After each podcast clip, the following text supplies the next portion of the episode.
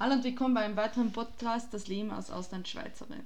Und zwar heute möchte ich gerne einmal darüber reden, über die ähm, schwätzische Mehrsprachigkeit. Ich werde mich immer sehr oft gefragt, so, wo, wo wie, du sprichst kein Italienisch, ne?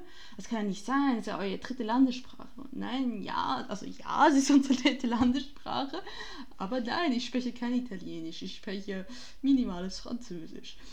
Ich sage jetzt so schön minimal, weil es ist wirklich mittlerweile minimal.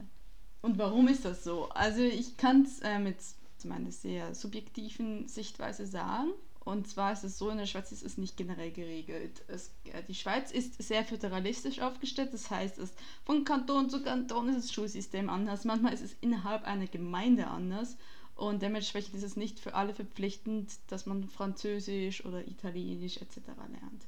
Es ist meistens so, dass man alles, was man auf Realschulniveau macht, mindestens zwei Fremdsprachen hat. Also Realschulniveau heißt hier, heißt es in Deutschland.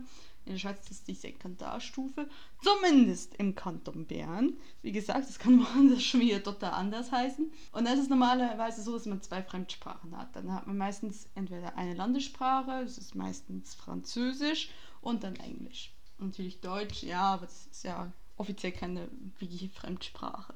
So, und das geht dann für alle. Es geht dann auch für die französischsprachigen Schweizer, die machen dann irgendwie Deutsch oder Italienisch oder die, und die italienischsprachigen Schweizer machen dann Französisch oder Deutsch etc.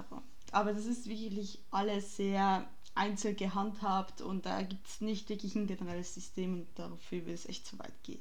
Trotzdem versteht man sich in der Schweiz. Man einigt sich dann irgendwie auf eine Sprache, die beide sprechen. Und wenn das Englisch ist, dann ist es dann halt Englisch.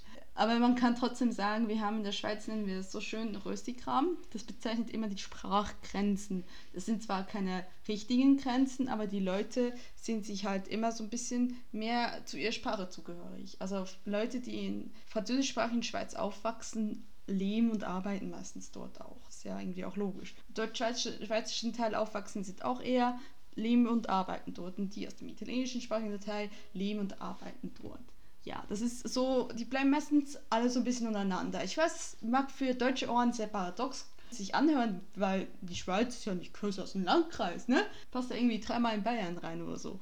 Aber grundsätzlich ist es ja wirklich so. Also es gibt zwar auch Leute, die aus der Deutschschweiz kommen, die nach in die französischsprachige äh, Teil der Schweiz ziehen und dort leben und arbeiten und glücklich sind, etc. Spricht ja überhaupt nichts dagegen, aber es ist nicht der Regelfall. Meistens bleiben alle so ein bisschen untereinander. Weil, naja, man spricht halt die Sprache nicht dementsprechend so gut und dann hat man halt ein Umfeld um sich gebaut und dann, ja, will man es auch nicht verlassen. Darüber habe ich schon mal bei den Distanzen geredet. Aber, und das möchte ich jetzt noch zu dem, möchte ich jetzt in diesem Podcast unbedingt noch erwähnen. Es gibt nicht nur drei Sprachen in der Schweiz, es ist also nicht nur deutsch-schweizische Dialekte, Französisch und Italienisch, sondern auch Rätoromanisch. Rätoromanisch ist eine romanische Sprache, besser gesagt gehört zu den romanischen Sprachen und ist die Amtssprache des Kantons Graubünden. Was ist der Kanton Graubünden? Das ist der Kanton, der ganz rechts außen ist. Und für alle Leute, die sich immer noch nichts darunter vorstellen können, das ist der Kanton, in dem auch die Geschichte Heidi spielt. Also schöne Berge, sehr schöne Dörfer etc. Geht's mal googeln, dann wisst ihr, von was ich rede.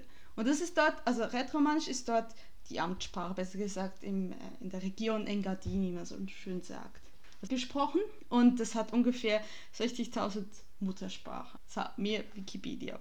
Und im Gegensatz zu den deutsch-schweizerischen Dialekten hat es eine Schriftsprache und das ist das Romansch Geschun. Und das habe ich jetzt auf jeden Fall falsch ausgesprochen, also bitte nicht köpfen.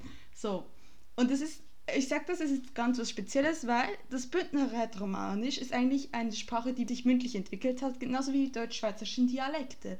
Aber trotzdem haben die deutsch-schweizerischen Dialekte keinen verbindlichen Schriftsprache. Schreibt eigentlich quasi jeder, wie er das Gefühl hat, dass es richtig ist. Wir verstehen uns trotzdem. Auch wenn es manchmal ein bisschen schwieriger ist, wenn du so, äh, ja, okay, hm, naja, meinst du das.